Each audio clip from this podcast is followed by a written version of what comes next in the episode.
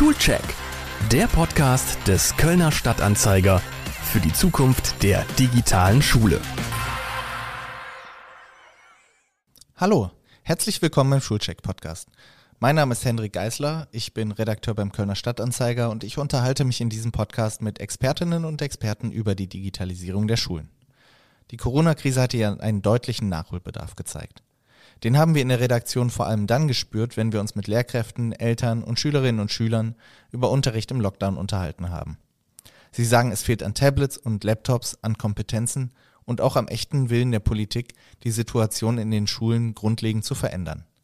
Wir wollten wissen, woran es wirklich mangelt und wie gut oder schlecht der digitale Unterricht im Lockdown lief und noch läuft.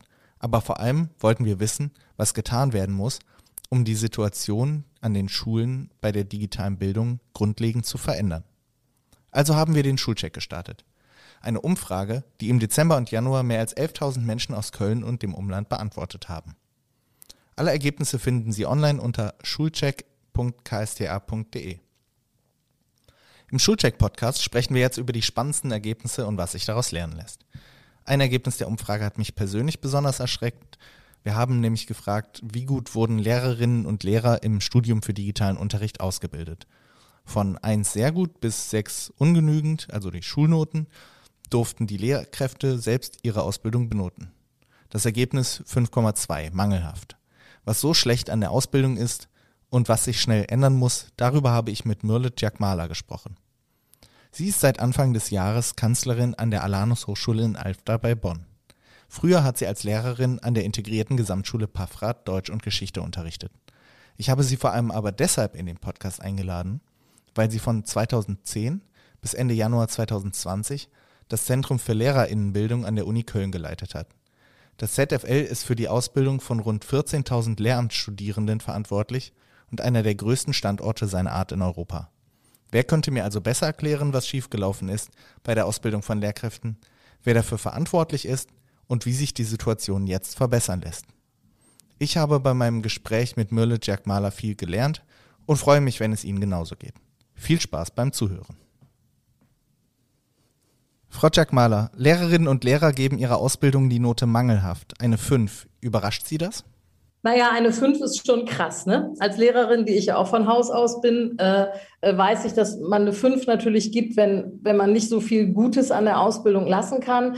Das erschreckt mich schon als jemand, der jetzt so lange in der Lehrerausbildung irgendwie tätig ist. Aber ich muss auch ehrlicherweise zugeben, dass wenn man so lange in der Lehrerausbildung tätig ist wie ich, natürlich auch weiß, dass wir Lücken haben, Nachholbedarf haben und nicht so gut vorbereiten für den zukünftigen Beruf, wie wir uns das vielleicht selber auch manchmal wünschen würden. Hm. Können wir Ihnen also ankreiden, dass die Lehrerinnen und Lehrer nicht gut vorbereitet sind auf digitale Bildung? Naja, wenn Sie es wollen, können Sie es. Dann äh, können Sie uns das ankreiden. Wir sind auf jeden Fall ein nicht unwesentlicher Baustein äh, in der Kette äh, äh zur, also in der Kette, wie Lehrer, Lehrerinnen und Lehrer, Lehrerinnen und Lehrer werden. Ja? Wenn Sie jetzt nicht gut vorbereitet sind auf Digitalisierung, würde ich allerdings sagen, dass man uns das nicht alleine ankreiden kann, denn es sind ja nicht die jungen Kolleginnen und Kollegen, die uns im Moment Sorgen bereiten, sondern Kolleginnen und Kollegen über alle Lehrergenerationen hinweg, äh, die nicht ausreichend auf Digitalisierung vorbereitet sind. Und das hat was damit zu tun, dass wir Standards für Digitalisierung an den Schulen schon in den letzten Jahrzehnten einzuführen versäumt haben, schlicht und ergreifend. Dazu gehören die Ausstattung wie im Bereich WLAN, also ich sage mal alles, was wir rund um Hardware sagen würden, also die gesamte technische Ausstattung ist versäumt worden. Es ist aber auch versäumt worden, äh, Lehrkräfte Lehrpersonen vorzubereiten auf äh, digitalisierten Unterricht, auf die Welt von morgen. Und als dritten, mir immer sehr wichtigen Aspekt ist, ähm, dass wir auch nicht inhaltlich äh, hingeguckt haben, was Schülerinnen und Schüler in Zukunft benötigen für eine digitalisierte Gesellschaft. Also zusammenfassend würde ich sagen, wir haben drei Ebenen vernachlässigt. Äh, den Bereich Technik und Ausstattung, äh, den Bereich Fortbildung in dem Bereich, aber will ich mich nicht aus der Affäre ziehen, auch im Bereich Ausbildung haben wir da Nachholbedarf. Und eben drittens, im Bereich bilden wir überhaupt die Kompetenzen aus, die in Zukunft notwendig sind. Welche Kompetenzen sind das, die Ihrer Meinung nach künftig am notwendigsten sind? Also ich glaube, das ist das Thema, wo ich mich das letzte Jahr fast am meisten äh, mit befasst habe, was sind das für Kompetenzen? Ähm, aufgebracht hat die Diskussion meiner Meinung nach die OECD. Äh, da, als sie anfing, die Diskussion zu führen, brauchen wir nicht möglicherweise ganz andere Kompetenzen als das, was im Moment in Schule äh, gelehrt wird. Ähm, ich selber bin zu dem Ergebnis gekommen, dass ich von vier Zukunftskompetenzen sprechen würde, die im Moment, glaube ich, in Schule keine oder eine sehr untergeordnete Rolle spielen. Das erste wäre so etwas wie Digital Literacy, das heißt das Umgehen mit Informationen im Netz. Das Stichwort, was immer am sprechendsten dazu ist, sind Fake News. Ja, sind die Schülerinnen und Schüler eigentlich in der Lage, kritisch mit Informationen umzugehen? Haben sie Handwerkszeug, äh, um die Informationen, die im Netz, ich sage jetzt nicht extra mal Wissen, ich sage mal ganz neutral Informationen, das im Netz zur Verfügung steht, überhaupt zu bewerten und zu sagen, ist das etwas, dem ich glauben kann oder wie gehe ich eigentlich vor, um zu testen, ob eine Quelle äh, glaubwürdig ist? Ist nicht so einfach. Ich habe das selber mit äh, selber mal mitgemacht, so einen Workshop, das rauszufinden und man merkt dann, dass es tatsächlich nicht trivial ist. Also dass man eine Menge äh, kritisches Bewusstsein, Textinterpretationsbewusstsein äh, haben muss. Der zweite Bereich, auch das ist jetzt noch naheliegend in der Zeit, ist so etwas wie Computer Literacy. Das heißt, wir müssen etwas mehr verstehen, wie die Maschine denn in, im Innern funktioniert. Ja, ähm, Algorithmen verstehen. Man muss wissen, wenn wir über Machine Learning reden, wenn wir über künstliche Intelligenz in Zukunft reden, wissen die, uns, werden unsere Schülerinnen und Schüler ausreichend damit ausgestattet zu wissen, was in den Maschinen eigentlich passiert. Ja? Das, was man so äh, als, wird, als technische hm? Kompetenzen zusammenfassen würde. Ja, als, ja, ich sage jetzt mal als, als, als äh, Computer Literacy im Gegensatz zu Digital Literacy. Ja, mhm. aber das können, können, können Sie auch gerne so nennen. Ja, da werden wir uns in den nächsten Jahren über die Begrifflichkeiten auch noch wahrscheinlich sehr viel unterhalten zwischen Praktikern und, und Forschern, äh, hoffentlich auch mit Informatikern dann dabei. Das fände ich ganz spannend. Äh, die dritte Kompetenz ist, glaube ich, in diesem Jahr besonders deutlich geworden. Wir brauchen so etwas wie Change Literacy. Äh, die Menschen der Zukunft, also wir alle in den nächsten Jahren, werden mit immer schnelleren und immer stärkeren Veränderungen umgehen müssen. Wir haben das beste Beispiel ja jetzt mit der Pandemie, in der wir gerade leben. Wir sind hineingestolpert in diese Pandemie und müssen immer noch damit leben, dass wir nicht wissen, was äh, in den nächsten Tagen passiert. Ich habe zum Beispiel heute Morgen im, im, äh, gehört im Radio, wie Herr Spahn äh, Auskunft darüber gibt, dass er nicht glaubt, dass, dass wir eine Halbjahresprognose abgeben können. Und ich glaube, dass Herr Spahn an der Stelle recht hat. Äh, wir können einfach nur sehr kurzfristig im Moment Entscheidungen treffen. Das verunsichert. Und die schnelle Veränderungsgeschwindigkeit, das nicht sicher sein, wohin es geht, sich immer wieder anpassen zu müssen, ähm, das sind ja, also Wandel als Normalfall zu verstehen. Äh, das wird eine ganz entscheidende Kompetenz sein, weil wir sehen ja jetzt schon, wie verunsichert gerade die Gesellschaften in der westlichen Welt sind durch diese Pandemie, weil wir das nicht kennen. Wir sind Gesellschaften, die planen. Ja, die Mehrjahrespläne machen in den Unternehmen, ja, die Legislaturpläne machen, wenn Regierungen äh, an, die, äh, an die Macht kommen. Das heißt, wir planen, wir planen auch Projekte so. Wir nehmen uns ein Ziel vor und darauf arbeiten wir hin. Und, und wir planen zwölf so. oder 13 ja. Jahre Schule durch. Bitte? Und wir planen zwölf oder 13 Jahre Schule durch. Ganz fatal. Also Stichwort zu dem wäre natürlich so etwas wie Agilität, ja, äh, ganz anders Flexibilität und Agilität. Ne? Das wäre so eine und, und eben etwas Wissen über diese Veränderung. Das ist auch ähm, das etwas, was ich in den letzten der letzten Zeit auch festgestellt habe, dass es hilft auch schon über wie normal Veränderungen durchlaufen und dass es auch normal ist, dass ich im ersten Moment Veränderungen nicht mag oder auch unsicher dadurch bin, aber dass ich wieder Festigkeit gewinnen kann durch Experimentieren, durch Try and Error. Da sind wir wieder bei dem, was Sie eben ansprechen. Wir brauchen eigentlich 13 Jahre, 12, 13 Jahre Schule, wo Schülerinnen und Schüler auch mal was ausprobieren können, Fehler machen dürfen, die nicht rot angestrichen werden, sondern die gesagt werden, ja, ein guter Fehler, weil der führt dich auf das nächste Problem oder auf die nächste Herausforderung, die zu bewältigen ist. Also das wäre das Thema äh, Change Literacy und als vierte Kompetenz brauchen wir so etwas wie Futures Literacy.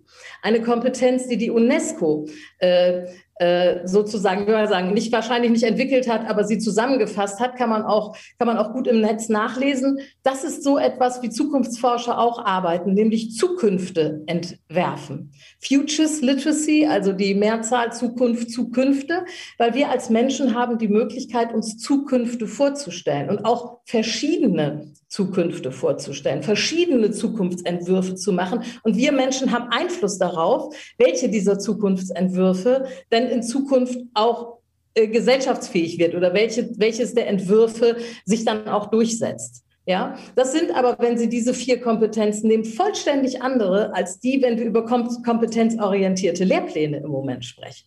Mhm.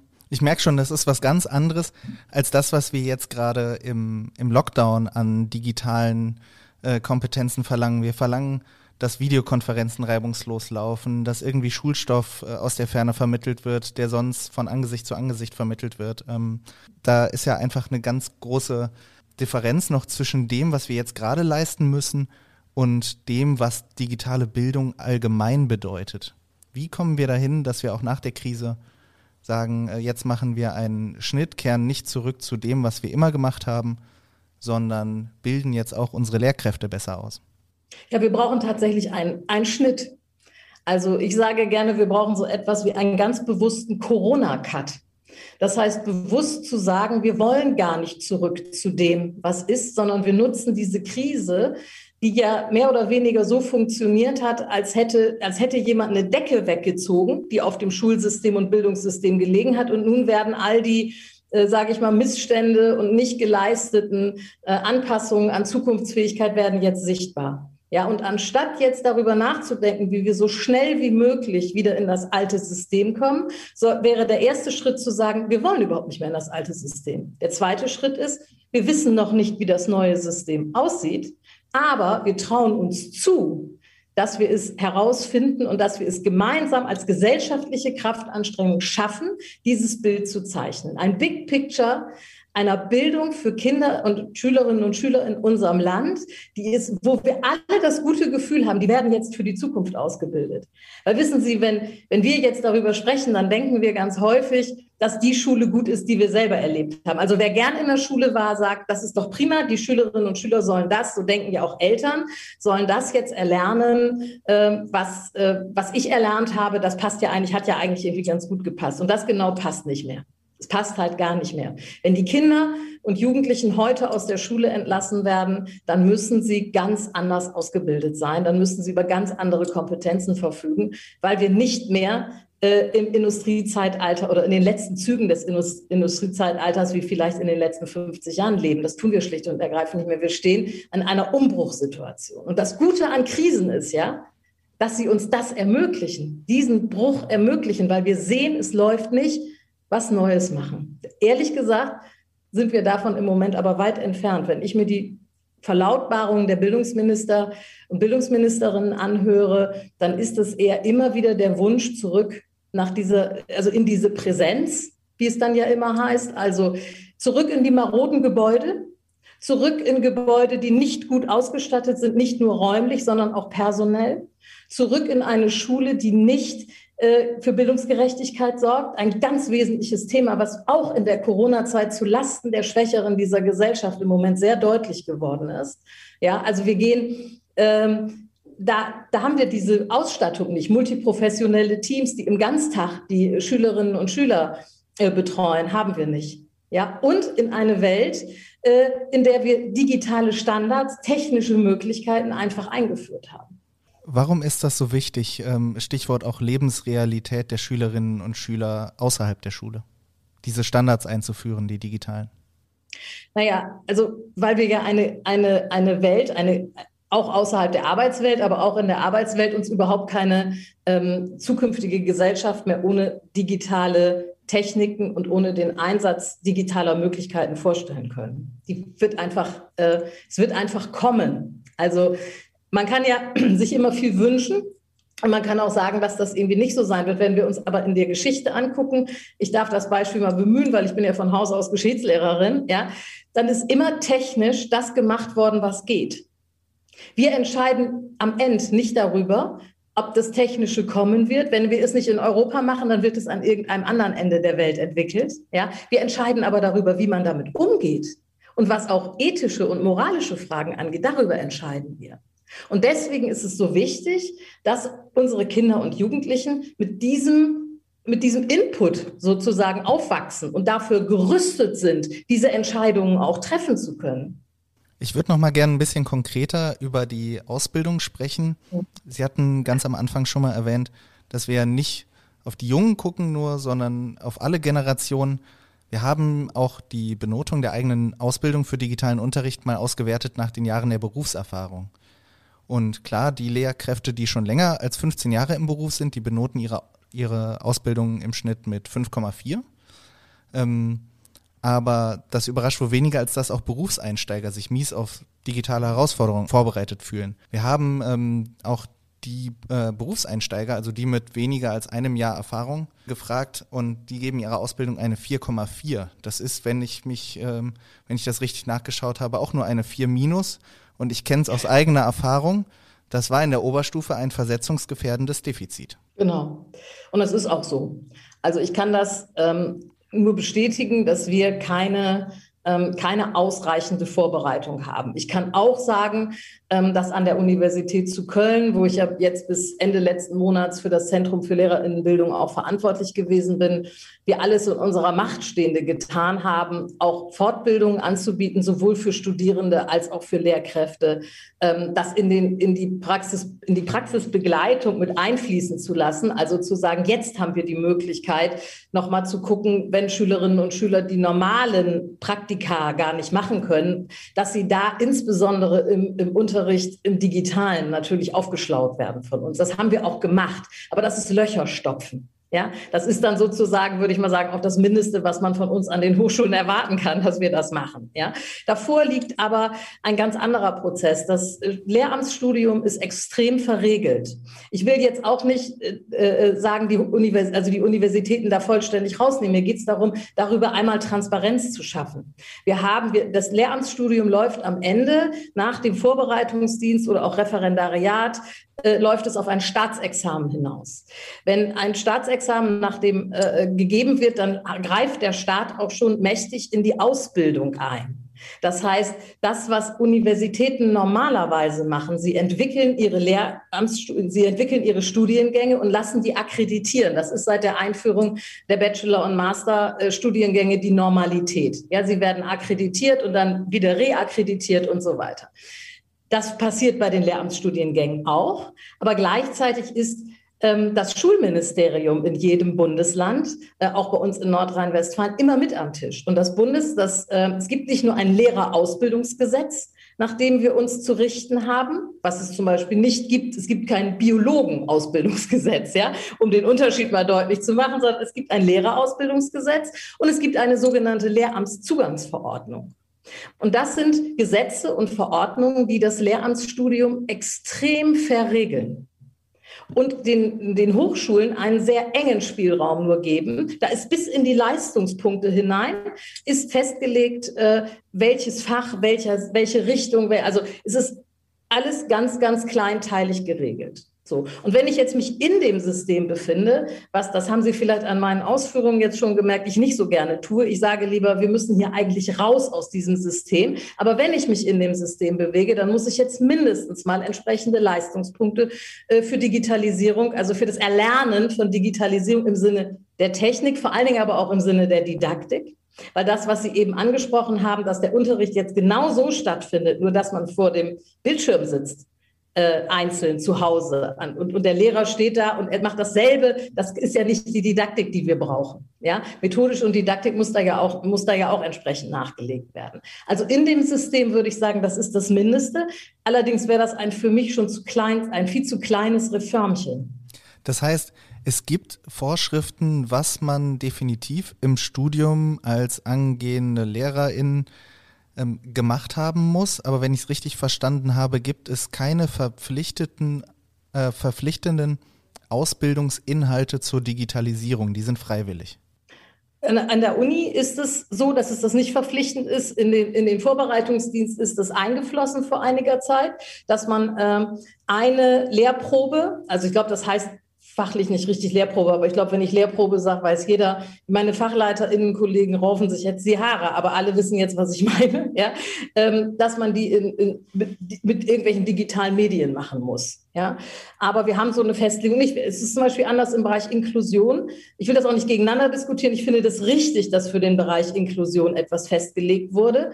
Ähm, aber so etwas haben wir eben vergleichbar nicht für den Bereich, ich sage jetzt mal in Anführungsstrichen Digitalisierung, auch wenn ich weiß, dass das man eins eigentlich genauer sagen müsste, was man meint. Ja. Und hier läge es jetzt am Schulministerium, konkret hier in NRW, ähm, zum Beispiel daran zu sagen, wir legen jetzt fest, dass ähm, didaktische Unterrichtskonzepte, dass das belegt werden muss im Studium, dass belegt werden muss, dass man mit äh, Geräten umgehen kann, dass man Medienkompetenz vermittelt. Ist das eine Forderung, die Sie an dieser Stelle auch haben an die Politik? Ehrlich gesagt, so wie Sie es jetzt formuliert haben, nein. Weil meine Forderung an die Politik wäre doch bitte aufzuhören, kleinteilig irgendwo hinein zu regieren. Das gilt genauso für die Lehramtsausbildung wie für die Schulen. Ja, äh, ich stelle mir das mehr so vor. Die, die Bildungsministerien und die Bildungsadministration, die man dabei ja auch nicht vergessen darf, ja, äh, die Administration setzt das ja um und bereitet auch so etwas wie Erlasse dann äh, für die Politik vor. Also ich stelle mir das mehr vor wie Leitplanken einer, ich sag mal so einer nicht so einer Autobahn wie bei uns, nur so vierspurig, sondern sagen wir mal so einer Los Angeles Autobahn, so ein Freeway achtspurig. Ja, da gibt es rechts und links Leitplanken. Das, das muss auch eingehalten werden. Das wird auch eingefordert und überprüft. Aber auf dieser Achtspur, auf diesem achtspurigen Freeway äh, wird auch mal ganz rechts gefahren oder ganz links, mal etwas langsamer, mal etwas schneller. Will damit sagen, Schulen wie Hochschulen brauchen eigentlich mehr Leitplanken und darin mehr Gestaltungsfreiheit. Ja, und das muss verkoppelt sein, auch damit, dass man das, was man dann als Leitplanken formuliert hat, aber eben auch tatsächlich einfordert. Ja, aber das ist eine Sache der Führung, weniger des Management. Was wir jetzt ja erleben, ist das Management von Juristen. Alles ist formal korrekt. Ja, äh, aber hat leider mit der Lebenswirklichkeit nicht viel zu tun. Heute zum Beispiel las ich schon bei Twitter die ersten Kollegen, äh, Lehrerkollegen, die sagten, naja, wir wollen mal hoffen, dass wir überhaupt bis Donnerstag schon eine Info haben, wenn jetzt am 10.2. Äh, äh die, die Bund-Länder-Gespräche sind, wie es dann am darauffolgenden Montag überhaupt wieder aussieht oder ob man es vielleicht erst am Freitagabend erfährt. Und das ist die Problematik, die damit zusammenhängt, dass man zu kleinteilig hineinregiert. Ja, stattdessen zu sagen, wir lassen euch die Freiheit, das so zu gestalten zum besten eurer Möglichkeiten vor Ort. Ähm, und aber zum Besten auch eurer Studierenden. Das kann ja auch unterschiedlich sein. Ja? Äh, aber eben das, diese Leitplanken, die fordern wir auch eisenhart ein. Hm. Wie haben Sie jetzt in der Corona-Krise seit dem vergangenen Frühjahr erlebt, wie sich das Verständnis in der Politik verändert hat oder auch der, der Drive, die Motivation an den bestehenden Regelungen etwas zu ändern? Ich sehe das nicht. Ich sehe das nicht, dass ich irgendwo eine Initiative spüren würde auf KMK-Ebene oder von einzelnen Bildungsministern, die spürbar in die Gesellschaft hinein deutlich machen, wir wollen eigentlich danach etwas anderes. Ich sehe das nicht. Ich höre das auch nicht und ich lese das nicht. Und das ist sehr, sehr bedauerlich, weil ich die Befürchtung habe, und das haben auch viele Kolleginnen und Kollegen, die jetzt auch in der Pandemie gehofft haben, so schlimm wie die Krise ist, ja, aber gehofft haben, dass das jetzt wenigstens, sage ich mal, wenn die Krise jetzt schon da ist, am Ende dazu führt, dass wir eine gewisse zeitgemäße Modernität in unser Bildungssystem kriegen. Da kriegt, äh, spürt man auch, äh, wie frustrierend das für viele ist, weil es gibt ja jede Menge Leute, die auch schon vor Jahren, also sogenannte Early Adapter, die schon sehr früh an diesen Themen dran gewesen sind oder mit einem anderen Begriff so eine Art Avant, digitale Avantgarde, die da schon unterwegs war. Auch im Schulbereich gab es schon immer diese Kolleginnen und Kollegen, darf man nicht unterschätzen, an der Hochschule auch. Ja, aber das muss ja in die Fläche gehen. Und ich spüre, dass es da eine Frustration gibt. Also, dass es nicht nur mir so geht. Ich höre keine Signale, Leute, lasst uns das Thema mal innovativ anfassen. Ja, ich höre nur, äh, Digitalpakt wird hier nicht abgerufen, ist woanders werden Laptops geliefert, die leider keine Kamera haben. Äh, wo man sich so fragt, ich wusste gar nicht, dass man sowas noch kaufen kann. Ja, aber gut. Äh, also man hört nur diese, aber und da wird sich für gerechtfertigt. Oder äh, Frau Prien ist jetzt die äh, Bildungsministerin in Schleswig-Holstein ähm, ein bisschen in Twitter beäugt worden für den Satz, äh, dass es für sie nicht immer gelte, dass Gesundheit äh, vor Bildung ginge.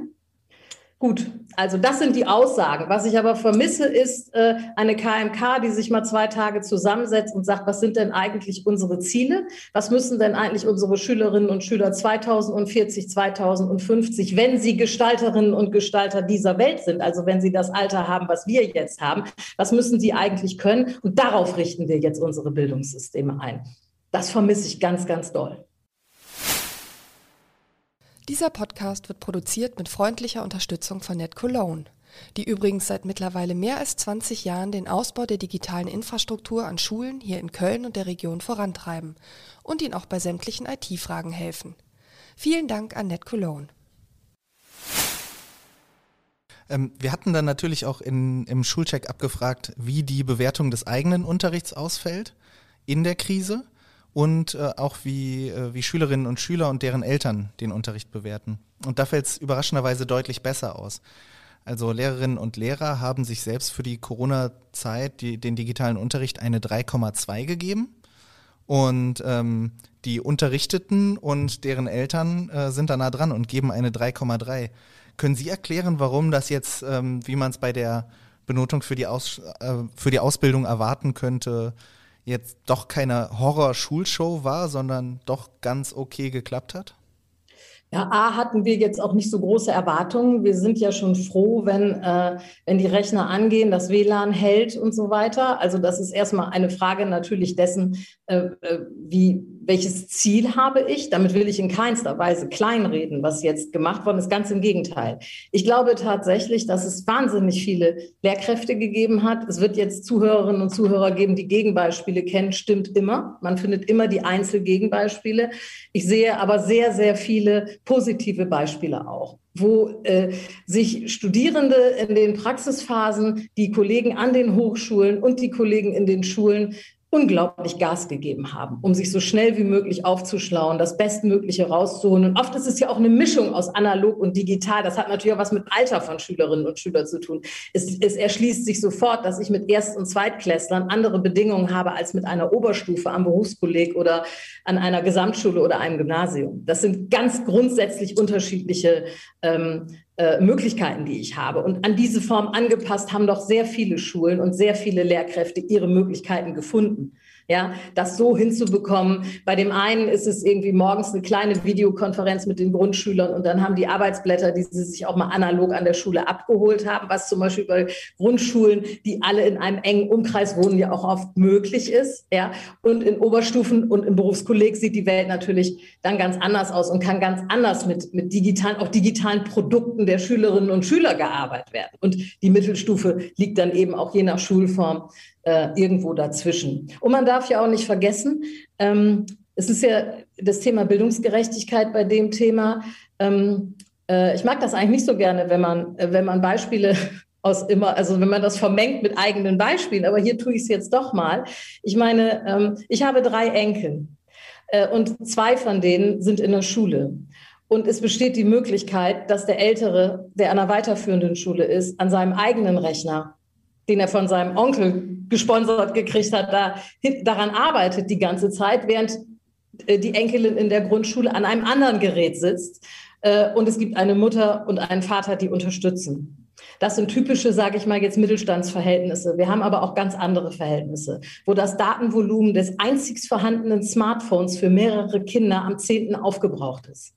Ja, und es auch keinen WLAN-Anschluss gibt. Und das ist, das ist kein, kein Beispiel, äh, kein Einzelbeispiel. Ja, ähm, wir wissen das auch von den paritätischen Wohlfahrtsverbänden oder von der Arche, die sehr arg, äh, ähm, der Herr Sickelko, der von der Arche sehr in den Medien damit ist. Es ist ganz gravierend, was in, äh, im Moment zum Thema Bildungsgerechtigkeit äh, passiert. Und das Einzige, was den Bildungsverantwortlichen einfällt, ist, äh, die Schulen schnell wieder in Präsenz aufzumachen.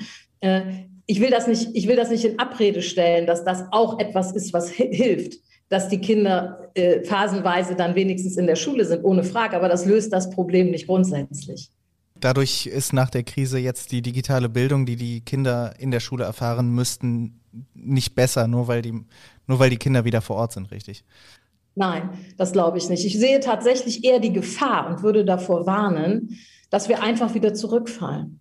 Dass wir sagen, das mussten wir jetzt und dann fallen wir wieder zurück.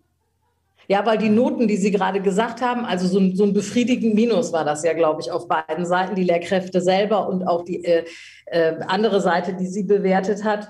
Ähm, äh, das ist ja erstmal ganz gut. Es ist ja befriedigend. Damit kommt man ja so ganz gut durch die Welt, wenn man nicht Medizin studieren will.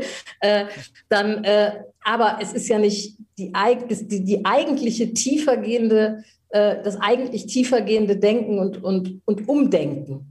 Ja, natürlich wird es wieder einzelne Schulen geben, die alles geben, um das machen zu können. Aber wenn das Korsett so eng ist, ist es auch immer für diese einzelnen Schulen total schwer, das hinzubekommen, etwas anders zu machen. Mhm. Wissen Sie, was auch schön wäre? Hätten wir so, so Orte im Fädel, so Fädelsschulen, sage ich mal, die Bildungsorte sind. Wir kennen das aus Skandinavien, die Beispiele, wo, wo Schulen überhaupt keine Klassenräume mehr haben, wo ganz andere Schulbauten da sind, wo wir im Stadtteil einen Ort haben, wo Schule ist, wo Bibliothek ist, wo die entsprechenden technischen Ausstattungen sind, damit man mit der Welt sozusagen korrespondieren kann, wo aber auch eine Mensa ist, wo vielleicht auch die älteren Leute mittags hinkommen können aus diesem Fädel. Ja, äh, ich weiß, dass in Ehrenfeld rund um die Helios-Schule durchaus so gedacht wird und dass es auch andere Projekte da durchaus gibt gibt, aber es dauert alles sehr lange und ich bin froh, dass es diese Projekte überhaupt gibt. Wir müssen aber überall so denken. Mhm. Ja, in kleineren Orten, nicht in Städten wie Köln, aber in kleineren Orten kann man es genauso machen. Dann ist es im Ort oder äh, äh, wenn man ans Bergische denkt. Wir müssten, glaube ich, wirklich Bildung ähm, in Richtung lebenslanges Lernen denken. Und dann sind wir raus zu sagen, wir brauchen so etwas wie Schulbildung bis Klasse 12, 10, 12, 13, wie auch immer. Ja? Und wir brauchen, wir haben dann eine Zeit der Ausbildung, indem man Ausbildung macht oder Studium. Und dann ist die Zeit der Arbeit und danach kommt nur noch die klassische Weiterbildung, das neu, die neu eingeführte Software oder ähm, die Rechtschreibreform oder woran man immer dann eine klassische Weiterbildung macht, sondern wo wir hinkommen müssen, ist eine Gesellschaft, die lebenslang lernt und wieder neu lernt und dazu lernt, weil Jobs sich ändern, weil es nicht mehr sein wird, dass man 40 Jahre beim gleichen Arbeitgeber ist. Das wird sich alles ändern. Das, das liegt auch alles vor. Das sagt auch das Bundesarbeitsministerium selber dass es so sein wird. Ja? Und darauf sind wir nicht vorbereitet. Solche Bildungsstätten brauchen wir. Wenn ich Sie richtig verstehe, müssten wir eigentlich dieses komplette Bildungssystem einmal packen, komplett durchschütteln, auf den Kopf stellen und äh, vollkommen, vollkommen neu ordnen. Ähm, ja, mutig sein. Ja, ja, mutig sein. Das tun, ja. Ähm, wir haben auch ähm, in, im Schulcheck nach der Fortbildung, nach den Fortbildungsmöglichkeiten für digitalen Unterricht gefragt.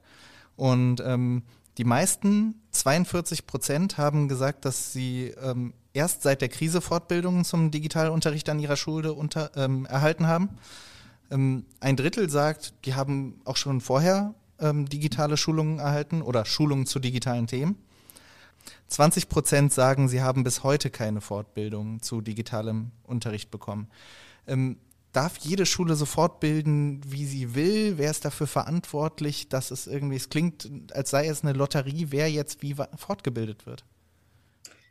Genau, das ist auch meiner Meinung nach überhaupt nicht gut im Land Nordrhein-Westfalen organisiert. Ähm, klar, das gibt es. Äh, man kann das offenbar schaffen in so großer Zahl. Also 20 Prozent sind ein Fünftel. Jeder fünfte Lehrer, wenn man das mal so abzählt, oder Lehrerin, hat noch nie an so etwas teilgenommen. Krass. Einmal adressiert natürlich an die Schulleitungen, kann das sein, aber ehrlich gesagt auch an die Lehrpersonen selber. Ja, ich muss wer, ja, also, wer legt fest, welche, welche Fortbildung man wahrnimmt? Gibt es da Verpflichtungen oder darf jeder machen, was er will? Naja, es gibt so Fortbildungsbudgets an den Schulen und die Schulen gucken dann sehr stark, welche Bedarfe da sind. Also Sie haben schon recht, danach zu fragen, hätten wir, hätte das nicht verbindlich eingefordert werden müssen. Als der Medienkompetenzplan für die, ähm, für die Schulen eingeführt wurde, hat es auch jede Menge dieser Fortbildungen gegeben.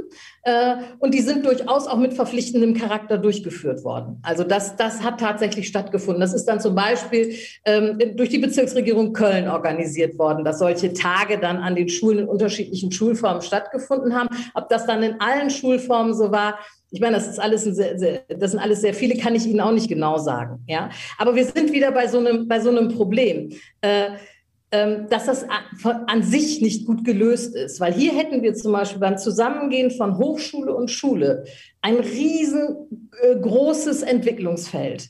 Wenn man, wenn man mit, also wenn, wenn die, die Ministerien dort zusammenarbeiten würden und man würde sagen, die Ausbildung und die Weiterbildung, nicht nur die Ausbildung, auch die Weiterbildung der Lehrkräfte wird sehr stark von den Universitäten gemacht. Nicht nur. Mir ist durchaus klar, dass wir nicht nur wissenschaftsgeleitete äh, Fortbildung brauchen, aber wir sagen mal auch von Hochschulen, hätte einen riesen Vorteil.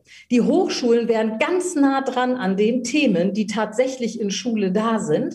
Ja, und wir hätten ganz andere Möglichkeiten, nämlich tatsächlich Netzwerke von Wissenschaftlern und Praktikern äh, zu schaffen, äh, wo wir, wie, wie, wie soll ich mal sagen, so, äh, so lebendige Netzwerke, die sich auch so ein bisschen bewegen und auch an den Stellen fortbilden und vielleicht auch Forschungen äh, angestoßen werden, wo das von der Praxisseite auch als notwendig erachtet wird. Ich würde auch hier nicht verkürzt drüber kommen. Auch Forschung macht dann ihren Sinn. Äh, Stichwort Grundlagenforschung, wenn nicht unbedingt von der Praxis schon Interesse bekundet ist. Also den Teil gibt es auch. Aber ich sage mal, wenn wir in, der Mitte gucken, also nicht den Teil, wo es um rein praktische Fortbildungen geht, äh, wie bediene ich Zoom, äh, wie kriege ich mein, mein Whiteboard an, wie male ich da drauf, ja, so, das, das muss man nicht an einer Hochschule machen. Und auch die Forschung, ähm, äh, die äh, stark datenbezogene Forschung, wo ich mal sagen würde, die geht auch in, in den Bereich Grundlagenforschung in der, in, der, in, der, in der Lehrerbildung, die brauchen wir auch nicht ähm, äh, in dem, aber es gibt eine ganz große Mittelschicht, wo man mit so, mit so einem Konstrukt Hochschulen Hochschulen und Schulen zusammen sehr viel bewegen könnte. Mhm. Und dann, da sind wir wieder bei den Leitplanken, dann wäre es eben wichtig, dass es nicht beliebig ist, dass, es, dass man zwar sagt, es ist das, wie ihr es durchführt und zu welchen Themen genau und in welcher Art und Weise, das ist euch überlassen. Aber dass ihr es macht, nicht. Vielleicht jetzt mal von der, von der Idee oder der Theorie in, zu einem Ansatz der Umsetzung. Ähm, was ist nötig, damit solche Netzwerke entstehen können? Wir sind ja auch beim Schulcheck nicht nur dabei, Lösungen, äh, Probleme zu benennen, sondern auch, ähm, wir, wollen, wir wollen Lösungen finden und wir wollen das Thema ja auch vorantreiben. Wer muss jetzt sich zusammensetzen, um zu sagen, wir kriegen jetzt solche Netzwerke, wie Sie sie beschrieben haben, wie kriegen wir die etabliert? Wir haben es in Köln einfach gemacht. Wir haben an der Universität zu Köln ein Schulnetzwerk äh, von der Uni aus entwickelt. Drittmittel dafür eingeworben für die Stelle, die das machen kann ähm, und betreiben schon ein solches Schulnetzwerk. Äh, wir betreiben in diesem Schulnetzwerk äh, von den Lehrkräften nachgefragte Fortbildung. Das ist im Moment natürlich das Thema. Also mittelfristig kann ich mir auch eine andere, äh, noch mehr zweiseitige ähm, äh, äh oder so denke ich mal so kommunizierende Röhren, wie man zusammenarbeitet. Im Moment ist die Nachfrage auf der Schulseite halt relativ hoch. Das heißt, wir haben in dem Schulnetzwerk einen sogenannten E-Teaching Expert Fortbildung, die schon von vielen hundert Kollegen durchlaufen wurde, entwickelt und umgesetzt. Ja, es gibt einen sogenannten Teaching Tuesday, wo fast jeden Dienstag eine Fortbildung stattfindet, zu der man sich von, sage ich mal, all over the world aber mindestens mal rund um Köln äh, äh, äh, wo man sich zuschalten kann. Ja? Also wir haben eine Reihe von Formaten entwickelt in diesem Schulnetzwerk und wir haben auch so etwas getan. In dem Schulnetzwerk kooperieren wir mit Schulen äh, und unsere Praktikanten, die, die Studierenden, wenn die ihre Praxisphasen durchlaufen, dass die zu bestimmten, auch digitalen Themen an bestimmte Schulen gehen und dort direkt kooperieren, was natürlich einen Vorteil für beide hat. Für die Studierenden, dass sie in einem äh, von der Uni begleiteten Projekt sind und für die Schule, dass sie, sage ich mal, gut begleitete Praktikanten hat, ähm, die, sage ich mal, nicht nur hinten drin sitzen und zuhören, sondern einen Mehrwert für die Schule generieren. Also ich glaube, dass ähm, so banal wie das klingt, aber wenn Sie fragen, ähm, wo müsste wer ansetzen, ich würde sagen, machen. Ob ich von einer Schule aus oder mit, mich mit Schulen zusammentue und das untereinander tue, weil ich keine kooperierende Hochschule finde, was ich mir kaum bei den Kolleginnen und Kollegen in Nordrhein-Westfalen äh, vorstellen kann an den Hochschulen. Ich weiß, wie open-minded, also wie offen alle für diese Zusammenarbeit sind. Äh, oder eben wie in unserem Fall wir das von der Universität aus getan haben und auf die Schulen zugegangen sind. Und ich kann Ihnen sagen, äh, wir werden der Nachfrage kaum Herr. Mhm. So ein großes Interesse gibt es an dieser Kooperation. Allerdings und es tut mir sehr leid, ich möchte auch nicht permanent das Ministerium bashen, aber es bleibt mir ja quasi nichts anderes übrig. Ich hab, wir haben mehrfach seitens der Uni Köln eine große lehrerbildende Aus, äh, Einrichtung mit 14, 13, 14.000 Lehramtsstudierenden äh, dem Ministerium angeboten, äh, auch in dieser Krisenzeit mit den Studierenden auch zu unterstützen in Schulen. Das heißt, besondere Formen äh, der Praktika anzubieten, die auch den, den Schulen einfach helfen, sie entlasten. Ähm, äh, in Fortbildungen stärker reinzugehen, direkt auch für das Ministerium was anzubieten, das allen Schulen in Nordrhein-Westfalen offen steht. Also ich lasse das jetzt mal so stehen, aber Sie können ja die Antwort daran sehen, dass es das nicht gibt. Um das, um das festzuhalten, Sie sind damit nicht erfolgreich gewesen beim Ministerium. So, wir sind damit nicht erfolgreich gewesen, nein. Das ist aus meiner Sicht, äh, ich weiß gar nicht, ich, ich sehe das gar nicht so moralisch. Ich sehe eher das, das, das, die, die, das falsche Politikverständnis dahinter. Also dieses nicht, dieses nicht das Gefühl zu haben, auch in der Krise, obwohl wir wissen, aus jeder Forschung zum Thema Change und Veränderung wissen wir, oder auch Innovationsforschung, wir wissen, dass solche Krisen die Möglichkeiten bieten, äh, Innovationen freizusetzen. Ja, und dass man das nachgerade auch braucht, um erfolgreich eine Krise zu bestehen. Und das ist das, wo ich sozusagen intellektuell ein bisschen aus der Kurve fliege äh, und denke, dass, wenn man im Bereich Bildung doch arbeitet, und der Bereich Bildung, der ist, wo man sich den ganzen Tag mit beschäftigt, dann müsste das eigentlich sehr naheliegend sein. Und da werden aber jetzt die alten Regelmechanismen wieder angewendet. Also nein, es gibt kein Zusammengehen in Nordrhein-Westfalen zum Thema ähm, Fortbildung an Hochschulen. Das ist erstmal so nicht vorgesehen im Land Nordrhein-Westfalen. Da gibt es die ersten Initiativen. Äh, auch, da macht auch das Land mit und da ist auch das Land dabei. Keine Frage, erste Initiativen. Ja, die sich ganz langsam entwickeln. Und so etwas, sage ich mal, Spontanes, wie im April habe ich im Ministerium angerufen und habe das angeboten. Ähm, das überfordert, glaube ich, auch die Systeme, die Bildungspolitik und Administration, wie sie im Moment organisiert ist. Ich glaube, das überfordert sie wirklich, weil das System Agilität, Flexibilität, schnelles Reagieren, Experimentieren nicht zulässt. Schon mal jetzt vielen Dank. Ich möchte am, am Schluss ähm, unseres Gesprächs noch mal kurz auf einen Vortrag zurückkommen, den Sie 2019 bei der Republika gehalten haben. Also Sie haben da gesagt, Sie stellen sich gern die Frage oder haben auch mit einem Kollegen die Wette, was verändert sich schneller, die katholische Kirche oder die Schule? Zwei Jahre später, wie lautet Ihre Antwort? Und das in der Stadt jetzt gefragt, in der wir das Thema mit unserem Kardinal haben. Ähm, ja, ich hatte, glaube ich, damals gesagt, äh, manchmal befürchte ich die katholische Kirche. Im Moment glaube ich tatsächlich, die beiden sind gleich auf. Gleich schnell oder Eigentlich, gleich langsam? Genau, in der, in, der, in der Resistenz, sich nicht zu verändern. Also ich glaube, eine Schnecke ist ja schon, äh, ist ja schon ein Turbotier äh, für Veränderungsgeschwindigkeit, sowohl in der katholischen Kirche als auch in Bildung, wobei ich mich eben mit der katholischen Kirche gar nicht so gut auskenne. Aber ähm, das äh, das ist ja gar kein, da wird ja nicht mal in Richtung Veränderung gegangen. Wissen Sie, das ist das, ähm, was ich so schlimm finde. Und trotzdem, ähm, ich bin jetzt 57 Jahre alt und habe mein ganzes Leben, also kann ich in dem Fall sagen, weil ich ja auch schon Schule dazu zählen kann, äh, mich als Lehrerin oder Lehrerbildnerin äh, oder eben insgesamt in Hochschule befindlich wie jetzt, mich mit Bildung auseinandergesetzt. Und ich gebe das nicht auf. Ich habe noch die große Hoffnung, dass vor meinem Pensionseintritt ich noch so einen richtigen Kick kriege, sodass ich richtig Lust habe, noch zehn Jahre länger zu arbeiten.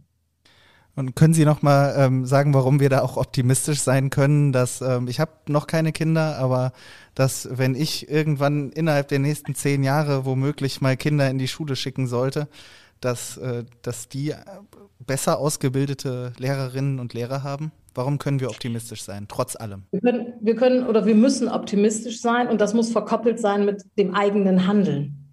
Ja, also ich werde nicht müde und werde das immer wieder tun, bis es wie Asche in meinem Mund wird, äh, diese Reform oder vielleicht eben doch schon eine kleine Revolution im Bildungsbereich einzufordern. Und ich bekomme zu viele Menschen mit, die resigniert sind. Also zu viele Eltern, die frustriert sind über das, was sie mit ihren, sage ich mal, nicht systemkonformen Kindern erleben. Zu viele Lehrkräfte, die nach zehn Jahren in der Mühle des Systems einfach keinen Bock mehr haben, aus, oft auch aus nachvollziehbaren Gründen, wie bei den Eltern auch. Ich erlebe Schüler oder habe auch immer wieder Schülerinnen und Schüler erlebt, die zutiefst frustriert waren, weil sie eigentlich wissbegierig waren und es nicht bedient wurde. Und diese, diesen Frust nicht auf sich beruhen zu lassen und auf das System zu schimpfen oder äh, andere alternative Wege zu finden oder wie auch immer, sondern zu sagen, kommt Leute, diese, das lassen wir nicht zu. Frust ist keine Lösung, ja, sondern lass es uns das wenden in eine Aktivität nach vorne. Das ist, glaube ich, ähm, das glaube ich, das ist vielleicht auch eine Frage der grundsätzlichen, der grundsätzlichen ähm, Lebenshaltung. Ich zum Beispiel bin so ungern Opfer. Also ich bin so ungern Opfer von einem System oder Opfer davon, dass Systeme so sind, wie sie sind. Äh, ich bin lieber jemand, der mitgestaltet und sagt äh, dann und immer auch meinetwegen immer wieder gegen Mauern rennen. Aber ich kann nur sagen, ich sage diese, ich persönlich sage diese Dinge, die ich jetzt sage, so ähnlich wahrscheinlich schon 25, 30 Jahre. Und für mich ist es zumindest mal so, dass Corona bewirkt hat, dass sich das erste Mal nennenswert Menschen dafür interessieren, dass man auch anders, ich meine gar nicht, dass das, was ich sage, das Nonplusultra ist, ich meine nur, diese Diskussion interessant ist, dass man Bildung auch anders sehen kann. Mille Jack Mahler, vielen Dank, dass Sie mein Gast waren und vielen Dank für das anregende Gespräch. Wenn Sie, liebe Zuhörerinnen und Zuhörer, Anregungen zum Thema Digitalisierung der Schulen haben, schreiben Sie mir doch einfach eine Mail an schule.dumont.de ich freue mich außerdem, wenn Lehrerinnen und Lehrer, Eltern sowie Schülerinnen und Schüler mir erzählen, wie weit fortgeschritten oder eben auch nicht die Digitalisierung in ihren Schulen ist. Schicken Sie mir dazu über die Messenger WhatsApp, Signal oder Telegram eine Sprachnachricht an 01573 827 1853. Für die beste Tonqualität nutzen Sie ein Headset und nehmen in einem Raum auf, in dem es nicht allzu sehr halt. Ihre Erfahrungen kann ich dann in eine der nächsten Folgen einbinden. Ich würde mich sehr darüber freuen. Zu guter Letzt möchte ich mich nun bei der Kölner Versicherung DEVK bedanken, die den Schulcheck präsentiert und unterstützt. Vielen lieben Dank. Ich freue mich, wenn Sie auch in der nächsten Folge wieder zuhören, wie die Digitalisierung der Schulen vorangetrieben werden kann. Bis dahin alles Gute in dieser nervenaufreibenden Zeit.